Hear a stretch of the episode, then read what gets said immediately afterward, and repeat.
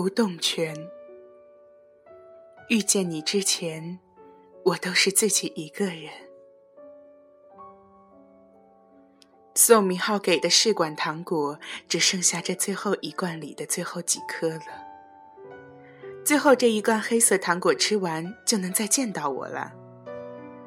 南太贤收到包裹的时候，除了一排试管糖果，只有这一张纸条。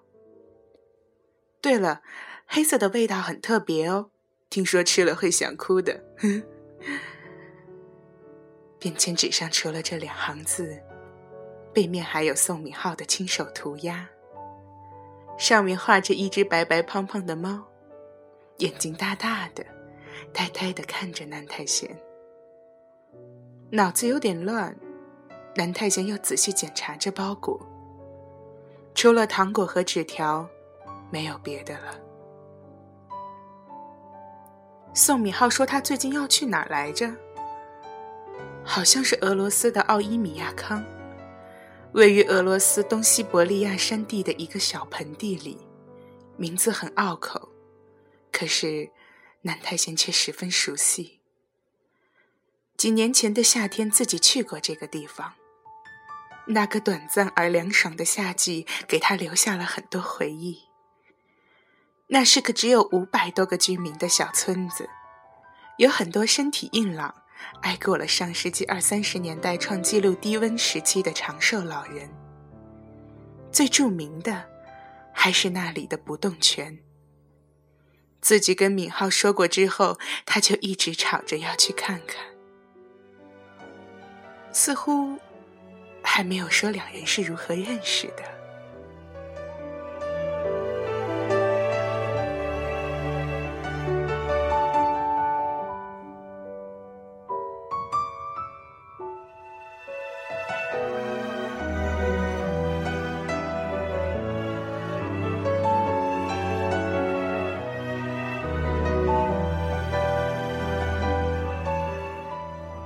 宋敏浩是旅行画家，听起来是个蛮风光自由的职业，实际上他就是个当代的落魄青年。会画画，有一颗戒不掉的环球世界心，以及岌岌可危的经济来源。走到哪儿，画到哪儿，卖到哪儿。南太贤是一个旅行者，我是一个旅行者，一个人的一个。第一次见到宋敏浩时，南太贤这样介绍自己：实际上就是个寂寞的文艺青年，满世界找自己的归宿。命运，就是两个人在不知名的江南小镇相遇，然后惺惺相惜。如果你觉得是惺惺相惜这个词更好，我也没有意见。如果没有相遇，宋敏浩甚至打算一辈子住在这里。穿镇而过的狭窄河道，一座座雕刻精致的石桥，傍河而筑的民居，民居楼板底下就是水。石阶的布头从楼板下一级级伸出来，几尺远外的乌篷船上正升起一缕白白的炊烟，炊烟穿过桥洞飘到对岸。对岸河边有又低又宽的石栏，可坐可躺。有个穿着朴素的少年躺在那里休憩。如此单薄而安宁的生活，给他那颗漂泊不定的心狠狠一击。喂，你这画卖吗？宋明浩从眼前的河道一路画着，素描纸上的躺在石栏上的少年，才只勾勒出了形状。就奇迹般的从画里走出来了。喂，你这画卖不卖？那个中分发型的少年皱着好看的八字眉，有点生气的用手指敲了敲宋敏浩的画板。宋敏浩的眼睛透过江南小镇薄薄的雾气一点点聚焦。眼前的人用手抓了抓头发，已经烦躁的准备离去。不卖。宋明浩觉得薄薄的雾气衬得那个少年格外好看。送给你吧。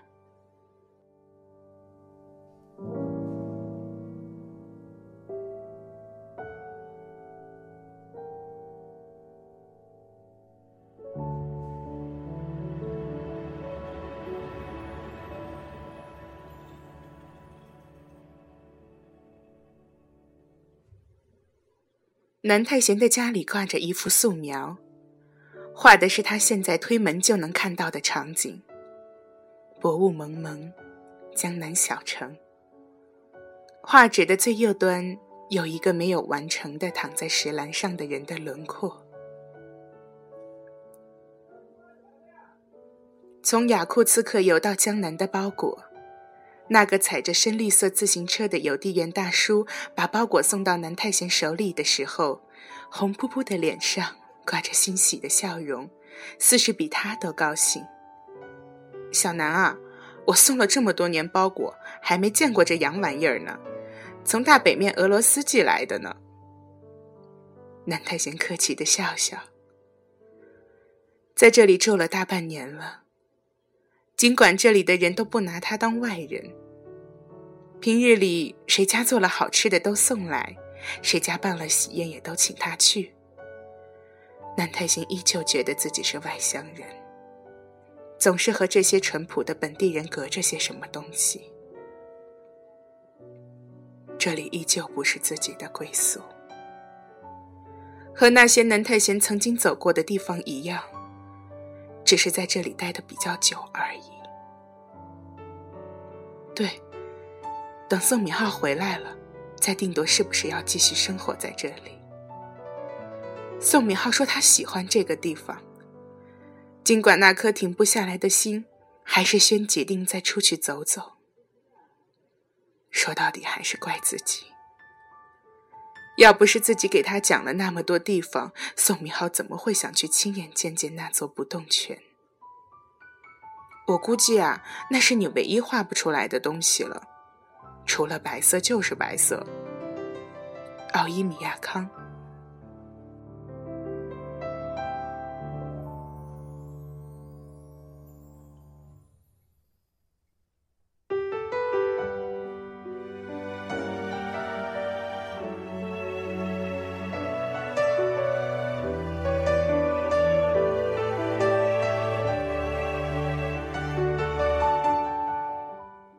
我初到江南的半个月里，给宋敏浩讲了很多地方。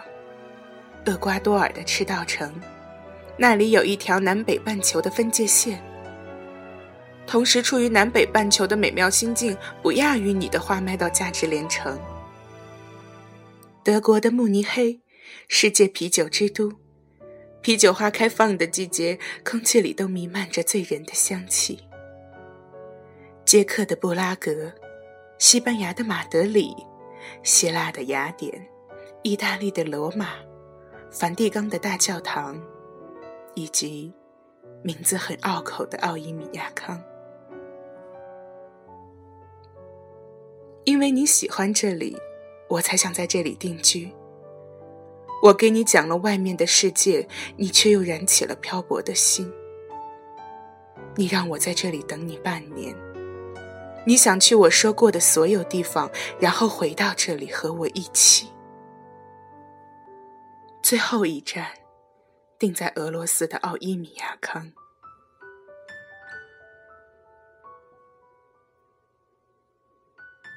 一盒里有六个试管，按照次序吃。最后一管黑色的糖果快吃完了，就像你说的那样，味道很特别。像妈妈小时候喂我的一种叫做甘草片的药，刚进嘴的时候清清凉凉的像薄荷，后来又变得像八角的味道了。我一直觉得甘草味是离别的味道，因为妈妈买的那些甘草片吃完了以后，我就再也没有见过它了。好在。前几罐糖果很甜，很好吃，所以带着甜甜的疑味吃那罐黑色的奇怪的甘草味糖果的时候，没有想哭的感觉。捷克的布拉格是世界上最美的地方了，你不亲自去就没有办法说清楚的那种好。我在那里待了几个星期就走了，没有任何留恋，因为那里也不是我的归宿。你是从布拉格去雅库茨克的吗？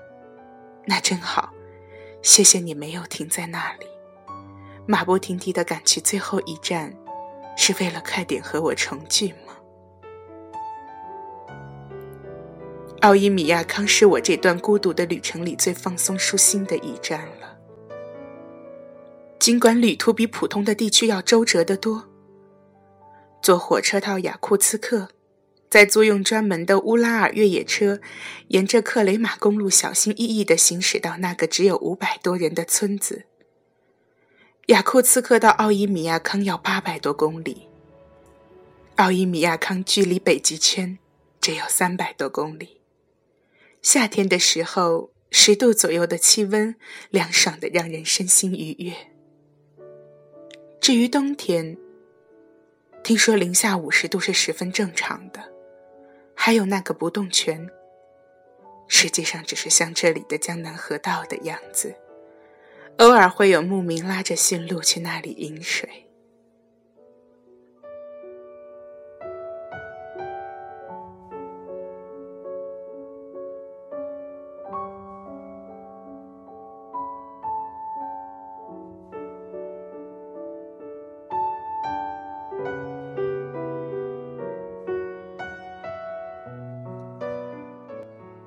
我最初到江南的半个月里，听南太贤讲了很多地方。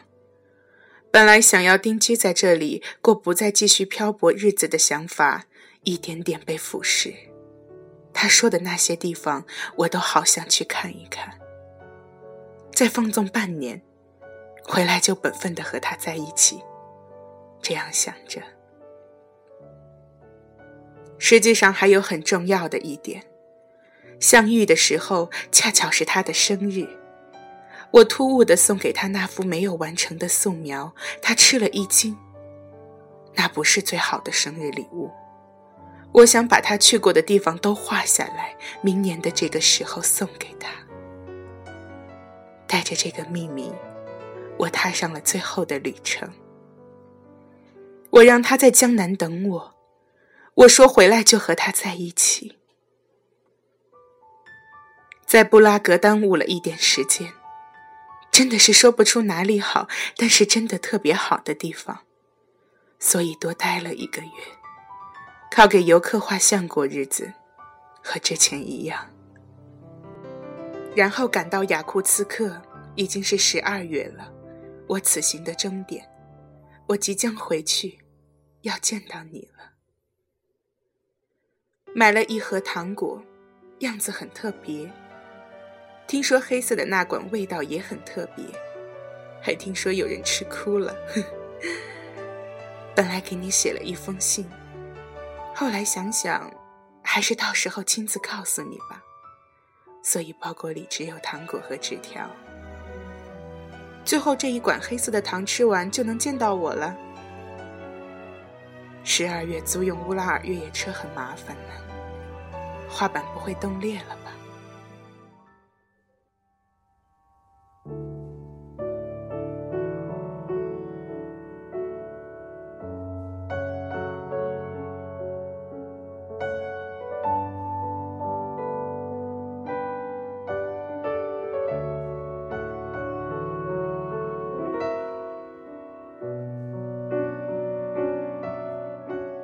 俄罗斯村庄奥伊米亚康是世界上最寒冷的永久定居点，最低温度超过零下七十一摄氏度，或称地球寒极。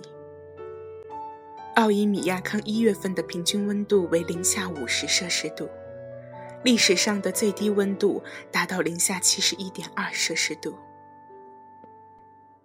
如此低温给日常生活造成诸多不便，譬如钢笔的墨水冻结。玻璃镜片灯裂，电池电量流失迅速。英国《每日邮报》二十二日援引当地人的话报道：汽车发动机必须保持全天候工作，熄火片刻后可能无法启动。虽然这里有手机网络，但手机在极端寒冷天气中根本无法使用。奥伊米亚康再次被报纸大肆报道，是因为有外地游客不敌严寒冻死在了那里。骑着绿色自行车的邮递员大叔把报纸送到南太贤手里的时候，依旧是和善的笑容。近些年来，全球变暖，唯独奥伊米亚康冬天越来越冷。那些挨过了上世纪二三十年代严寒的老人对南太贤说过：“奥伊米亚康，可能以后就住不了人了。那里有低气压下最纯净的空气，食的是最干净的野生鱼，所以那里的老人都很长寿。可是，也有很多身体羸弱的新生儿在出生时就被冻死。”尸体在不动泉附近被发现，根据体貌特征判断是亚洲人。随行的花瓣已被冻裂。再往后的调查内容，南太贤不想去看。所有的信息都指向那个人。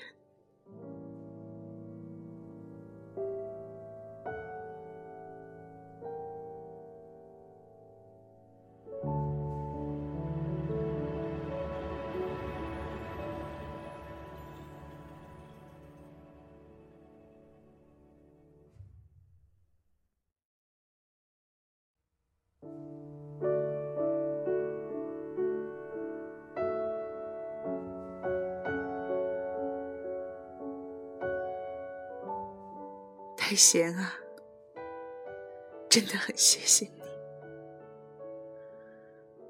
我们在一起的这段日子里，最难熬的时候，我们两个人整天对着墙上卖不出去的花发呆，甚至在花店看到你喜欢的花，我都不能买给你，就像相遇时送了你一张没有完成的素描。人生若只如初见，遗憾仿佛一直跟着我们。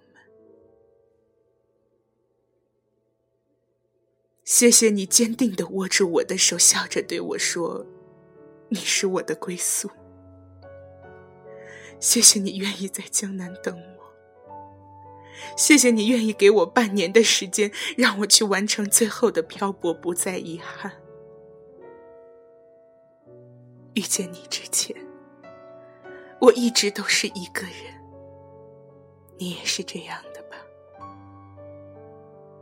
第一次见你的时候，你躺在石栏上晒太阳，潺潺的溪水流过河道。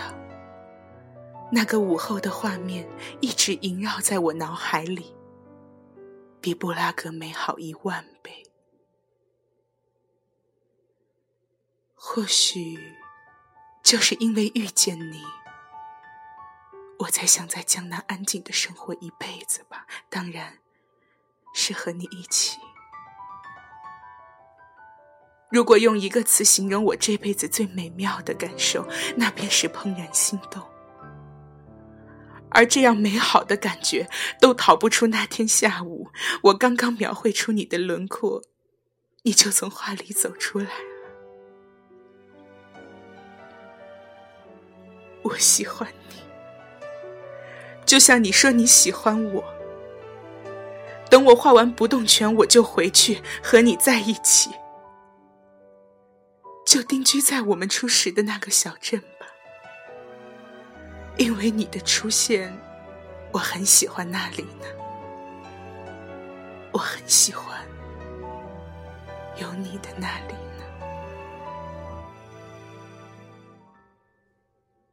雅库茨克，十二月。刚刚给你买了糖果，还是觉得这封信得回去亲自读给你。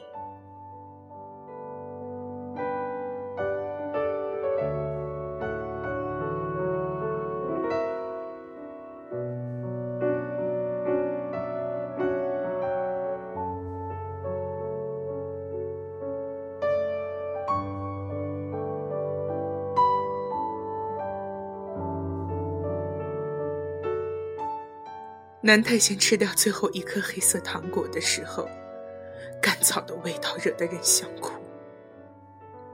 就像他之前说的，甘草的味道就意味着离别。他以为他们熬过了艰难的日子，然后隐居在这里，安宁平静的生活在一起。他有点理解这里的老人常说的话：失去才是开始，而活着也是结束。他无法定义奥伊米亚康在他心里的感受，是轻松，还是慌张？是愉悦，还是怨恨？他明明已经习惯一个人了，可偏偏遇到宋明浩。最后一颗糖果彻底消失在喉咙深处，南太先听到了哽咽的声音。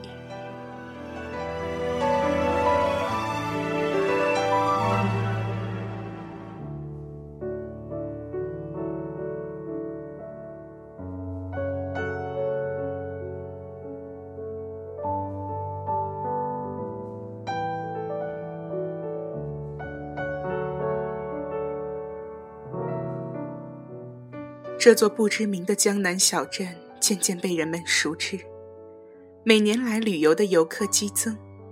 除了特有的水乡情怀，这里还有一道独特的风景：街头少年画人像。就像这座内敛的小城一样，少年的画技毫不张扬，却很特别。他的画像都是从一条窄窄的河道开始。河面上飘着炊烟的乌篷船，然后让游客坐到不远处的石栏上，或是躺着，然后简单描绘出人物的轮廓。这样似乎复制一样的画法开始被不少人诟病，后来，却成为到这里旅游必须的一个项目了。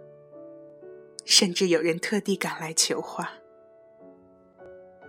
转折点。就是有一个皮肤黝黑的摄影系大学生来这里拍风景影集，笑起来露出一口整齐的白牙。除了身上背着的相机，和南太贤一样，也是穷得叮当响。南太贤免费给他画了一直备受争议的复制品，在肖像轮廓的旁边，画了一只慵懒的白白胖胖的猫。你知道吗？隔着雾霭看起来，你很像一个人，所以这幅画送给你。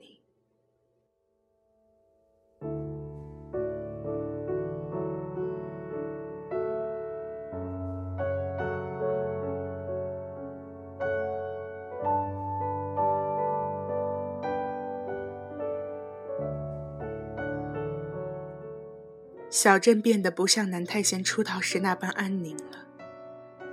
可是南太贤依旧恪守承诺，待在这个快要变得和那些虚荣的水乡一样的小镇。现在，只剩那个人没有完成诺言了。说起来，和他从相遇开始就充满遗憾呢。可是南太贤都没有理由的一一原谅。没有给自己买花也好，没有钱生活的更好也好，没有回来和他一起也好，甚至没有正经表白过，他都一一原谅，因为南太贤骗了他，说自己喜欢他。